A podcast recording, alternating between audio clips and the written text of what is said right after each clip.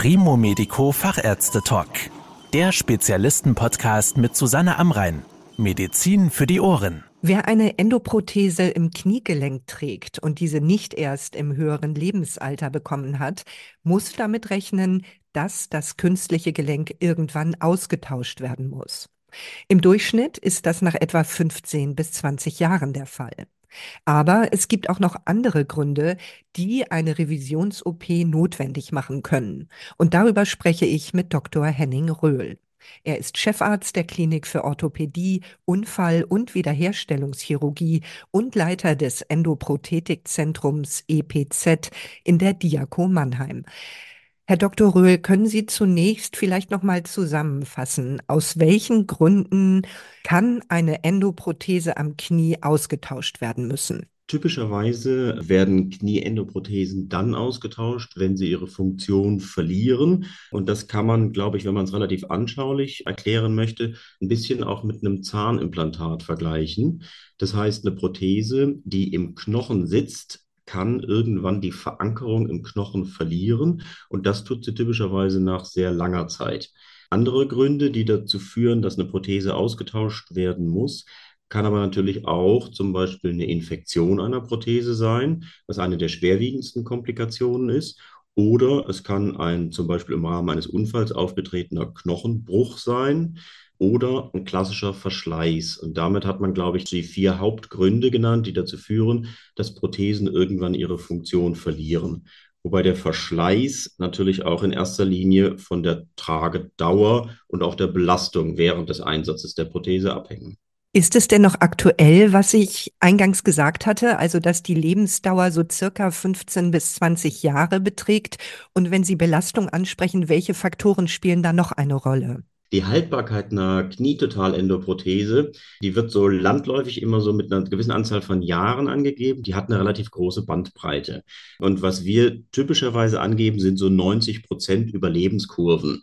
Das heißt, wenn wir sagen, na, die hält so 16, 18 Jahre, dann meinen wir damit eigentlich, dass wenn wir 100 Knieprothesen implantieren, dass nach 16 bis 18 Jahren 10 von diesen 100 Knieendoprothesen ausgefallen sind und die anderen 90 noch funktionieren. Das ist das, was wir unter 90 Prozent Überlebenskurven uns vorstellen. Das heißt, die Wahrscheinlichkeit, dass eine Prothese durchaus auch deutlich länger als die genannten 20 Jahre hält, die ist absolut gegeben. Zumal wir sehen, dass einer der typischen Gründe für späte Lockerungen bei Knieendoprothesen, also der Verschleiß dieser Endoprothesen, in den letzten Jahren immer weiter abnimmt. Also jetzt relativ aktuell kann man sagen, dass eine vor fünf Jahren implantierte Knieprothese innerhalb dieser fünf Jahre nur noch eine Lockerungsquote von 3,6 Prozent aufgetreten ist. Das heißt, wir sehen, dass wir bei 95 Prozent der Prothesen, die wir implantieren, diese Prothesen lebenslang implantieren. Was natürlich dann immer im Einzelfall abhängig vom Patientenalter ist. Was man, glaube ich, grundsätzlich sagen kann, und wenn man sich überlegt, wie lange hält eine Prothese, dann ist es schon so, dass die mechanische Belastung immer noch ein Hauptgrund für den Verschleiß einer Prothese darstellt. Das sehen wir daran, dass zum Beispiel ein sehr, sehr hohes Körpergewicht reduziert die Haltbarkeit einer Prothese. Wir sehen auch, dass zum Beispiel Prothesen bei Männern insgesamt nicht ganz so lange halten wie bei Frauen. Liegt sicherlich daran, dass die im Schnitt schwerer sind und mehr Muskulatur haben, die Prothese stärker belasten. Und wir sehen, dass das Patientenalter sich eigentlich eher positiv auswirkt. Das heißt, ein älterer Mensch, der sich wahrscheinlich weniger bewegt, hat insgesamt auch eine höhere Standzeit seiner Prothese. Also das sind, glaube ich, so die wesentlichen Faktoren, die man in dem Zusammenhang nennen muss. Wie häufig kommt es denn eigentlich gleich in den ersten Jahren nach der Implantation zu einem Frühversagen und was sind hier mögliche Gründe? Wenn eine Prothese in der Frühphase versagt, dann sind es in der Regel Gründe, die in irgendeiner Form in unmittelbarem Zusammenhang mit der operativen Implantation stehen. Das heißt, es kann zum Beispiel zu der Instabilität der Prothese kommen. Es kann auch zu einer Infektion der Prothese kommen oder es kann zu einem sogenannten Nicht-Einheilen der Prothese kommen. Also das heißt, dass im Grunde genommen rund um den Vorgang der Implantation und der primären Einheilung Probleme aufgetreten sind. So zum Beispiel auch Wundheilungsstörungen und dergleichen. Wenn man sich das so insgesamt anguckt, dann sagen wir so bei allen Operationen am Kniegelenk, das ist gar nicht so wenig, dann passiert es so bei 2,5 Prozent. Wenn man sich jetzt die primäre Implantation eines künstlichen Gelenkes anguckt, dann bewegen wir uns da eher so in der Größenordnung bei einer von 100 Prothesen, bei der quasi rund um die Operation eine weitere Operation notwendig wird, um die sichere Funktion der Prothese zu gewährleisten. Sie hatten vorhin ja auch schon Infektionen als schwerwiegende Komplikation genannt oder eben auch zum Beispiel eine Bruchverletzung. Welche Rolle spielen die denn in Bezug auf die Revisions-OP? Kommt das häufig vor oder sind das eher kleinere Anteile? Also wenn man jetzt mal guckt, wie viele Prothesen man insgesamt revidiert und was die Gründe für diese Revision sind, dann habe ich vorhin schon gesagt, die Tatsache, dass Verschleiß oder Lockerung zur Notwendigkeit des Prothesenwechsels führt, macht immer noch den größten Anteil aus, ist aber sicherlich auch aufgrund der zunehmenden Qualität der Prothesenmaterialien auf dem Rückzug. Und wir haben so einen relativ stabilen Satz im Bereich aller Wechseloperationen von so knapp 20 Prozent der durchgeführten Wechseloperationen, die auf eine Infektion der Prothese zurückzuführen sind. Und das ist wahrscheinlich so diese Rate, die wir in den letzten Jahrzehnten auch durch umfangreiche Maßnahmen rund um die Operation als Basisrate nicht ganz abgeschafft kriegen. Wie häufig tauschen Sie denn eigentlich bei einer Revision die gesamte Prothese aus und wie oft nur Teile davon? Das ist ganz abhängig davon, natürlich, was an der Prothese kaputt gegangen ist. Und es gibt durchaus, dass Prothesen zum Beispiel nur einen einzelnen Defekt im Bereich der Prothese haben. Jetzt muss man sich aber vor Augen halten, dass jedes Mal, wenn man ein Kniegelenk neu operiert, man einerseits sowieso den Zugang zu diesem Kniegelenk hat und häufig Defekte an Einzelteilen einer Prothese dann auch weitere Komplikationen nach sich ziehen. So kann zum Beispiel, wenn das Kunststoff-Inlay einen starken Verschleiß aufweist, das abgeriebene Polyethylen dazu führen, dass auch die Verankerung der Prothese nicht mehr so gut ist, wie sie mal war. Und das heißt, in einem nicht unerheblichen Anteil der Fälle, den würde ich jetzt so kalkulieren, in der Größenordnung 50 bis 70 Prozent der Fälle, wird man die Tatsache, dass man das Knie ein weiteres Mal operiert, dazu nutzen, die komplette Prothese zu tauschen und damit dann auch eine moderne Prothese mit entsprechend moderneren Materialien und geringerer Verschleißanfälligkeit implantieren zu können. Sie hatten mir ja schon mal in einer anderen Podcast-Folge erklärt, dass Sie, wann immer möglich, minimalinvasiv und natürlich sowieso möglichst gewebeschonend operieren.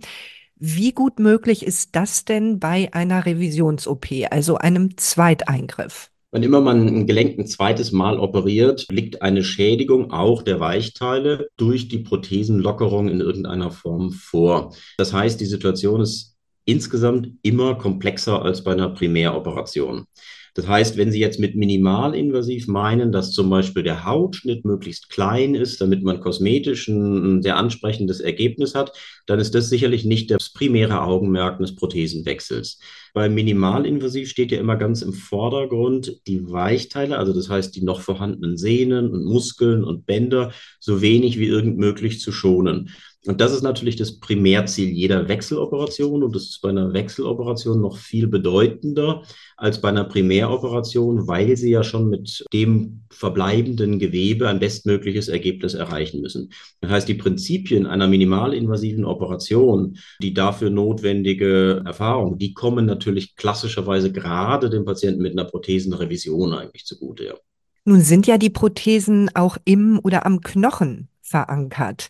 Hält er das denn eigentlich aus, wenn dort wieder ein Teil rausgenommen wird und ein neues befestigt werden muss? Ist das auch nach dem zweiten Mal dann noch stabil genug? Also ich höre ganz häufig Patienten, die mit der Sorge zu mir kommen, ja, ich habe eine Knieprothese und die kann man ja nur zweimal wechseln und dann geht nichts mehr. Und so kann man das sicherlich nicht sagen, sondern man kann natürlich eine Prothese sehr häufig wechseln, wenn das denn notwendig sein sollte. Und die Verankerung am Knochen ist dabei, wie Sie ja schon genau richtig genannt haben, natürlich der kritische Punkt. Wie kriegen wir die neue Prothese fest im Knochen verankert? Damit hat man aber mittlerweile sehr viel Erfahrung und auch in der Verwendung unserer Prothesenmodelle haben wir uns da sehr stark darauf eingestellt. Das heißt, es ist schon so, dass man andere Knochenverhältnisse zur Verfügung hat und häufig mit der Verankerung sozusagen weiter nach oben oder weiter nach unten im Knochen schreiten muss. Das heißt, man verwendet Prothesen, die sich an einer anderen Stelle im Knochen verankern und die aber auch speziell dafür gebaut sind und die dort auch eine sichere Verankerungsfähigkeit kriegen. Probleme, dass wir eine zweite Prothese oder auch eine dritte oder vierte Prothese nicht sicher verankert kriegen, sind die Ausnahme. In der Regel lässt sich das immer sicher verankern. Und wenn starke Knochendefekte vorliegen, dann hat man auch alternativ dazu noch Möglichkeiten, zum Beispiel auch mit Knochentransplantaten oder dergleichen zu arbeiten, was jetzt allerdings gerade im Bereich der Kniewechselendoprothetik nicht so einen großen Stellenwert einnimmt. Das ist mehr im Bereich der Hüfte oder anderer Gelenke von Relevanz. Wie muss man sich das denn vorstellen, wenn Sie über Knochenersatz sprechen? Sind das dann mehrere Operationen? Also wenn ich nochmal bei dem Vergleich zu Zahnimplantaten bleibe, da dauert es ja auch eine Zeit, bis sozusagen der Knochen aufgebaut ist und das Implantat sicher verankert werden kann. Ja, wir sprechen hier ja immer von einer Extremität, also von einem Bein, was Sie brauchen, um drauf zu stehen und drauf zu laufen. Das heißt, es gibt in Ausnahmefällen Operationen, die man, wir sagen dazu, mehrzeitig also in mehreren einzelnen Eingriffen durchführt, wo man dann mitunter nur vorübergehende Platzhalter hat. Das stellt die Ausnahme dar. Auch im Rahmen der Infektbehandlung ist das eine Ausnahme, weil das für den Patienten natürlich eine erhebliche Einschränkung darstellt.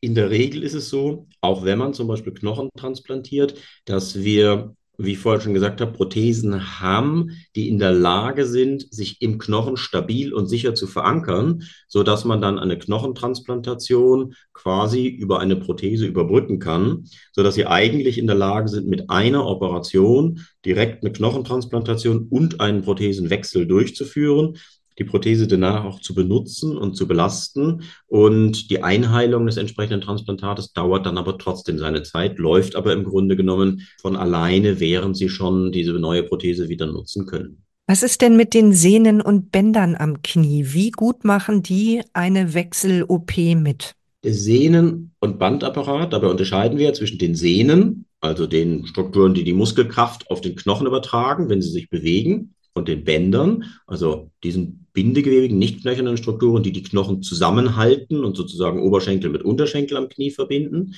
Die sind lebendige Organe, das heißt, die regenerieren sich auch ein Stückchen weit und die Organe sind in der Regel bei Wechseloperationen noch vorhanden und können damit auch über einen Prothesenwechsel hinaus ihre Funktion auch mit der neuen Prothese übernehmen. Und das heißt, der Erhalt dieser Strukturen ist absolut möglich und in der Regel auch die übliche Praxis. Es gibt natürlich Gründe, da ist gerade der Verlust einer Sehne oder eines Bandes die Ursache für den Wechsel, weil zum Beispiel eine Stabilität durch den Verlust des hinteren Kreuzbandes oder eines Seitenbandes nicht mehr in der Form erhalten ist.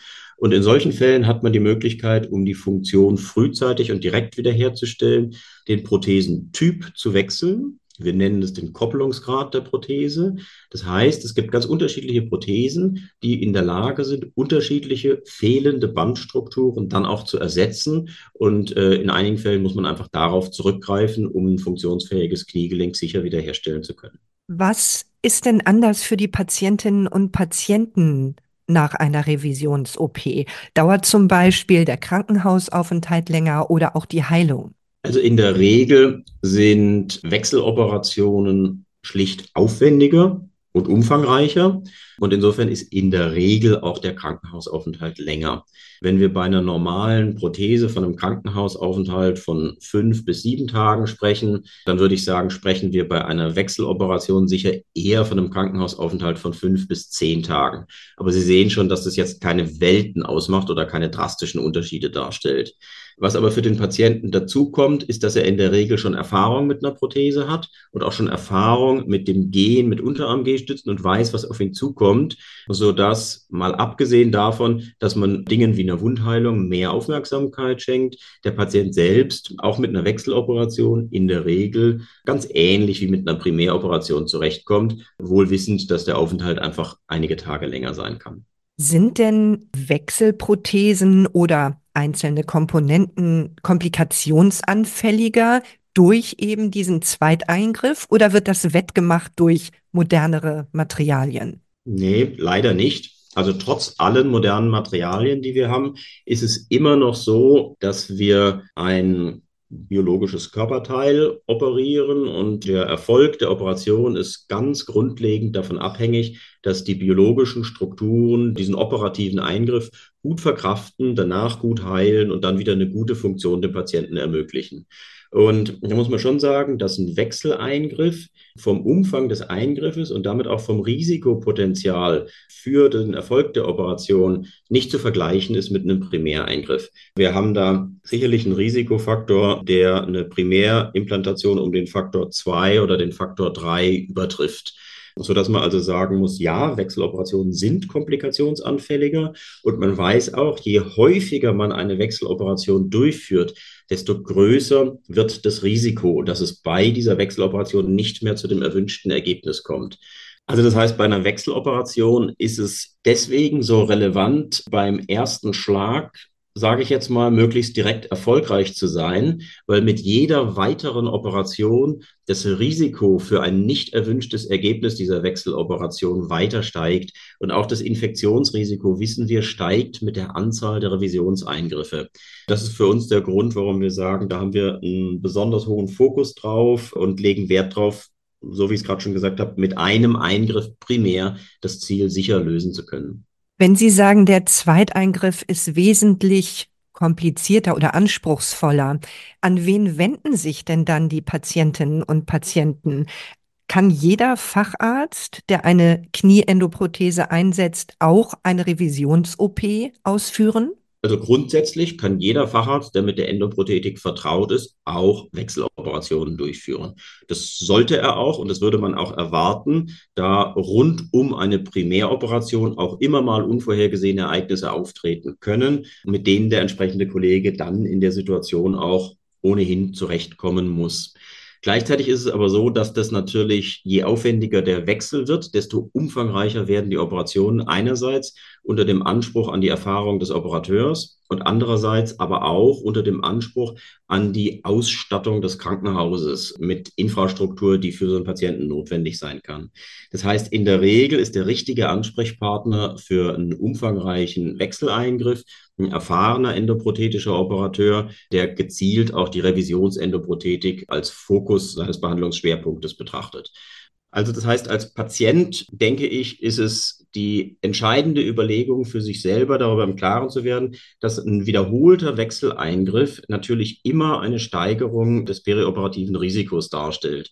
Und je umfangreicher oder je komplexer die Rekonstruktion oder die Wechseloperation erscheint, desto mehr muss man sagen, ist es natürlich völlig legitim, den geplanten Operateur darauf anzusprechen, wie sicher und wie erfahren er mit einer solchen Wechseloperation ist. Und der wird mit Sicherheit ein fachkundiges Urteil darüber abgeben können, ob er selber oder vielleicht ein erfahrener Kollege in einem benachbarten Endoprothesenzentrum der geeignete Operateur für so ein Verfahren ist. Das halte ich auch gar nicht für ehrenrührig, so ein Gespräch gezielt in der Sprechstunde zu platzieren.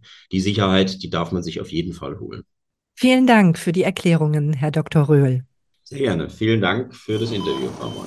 Das war der Primo Medico Fachärzte Talk mit Susanne Amrein. Danke, dass Sie zugehört haben. Mehr Informationen rund um das Thema Gesundheit und medizinische Spezialisten finden Sie auf primomedico.com.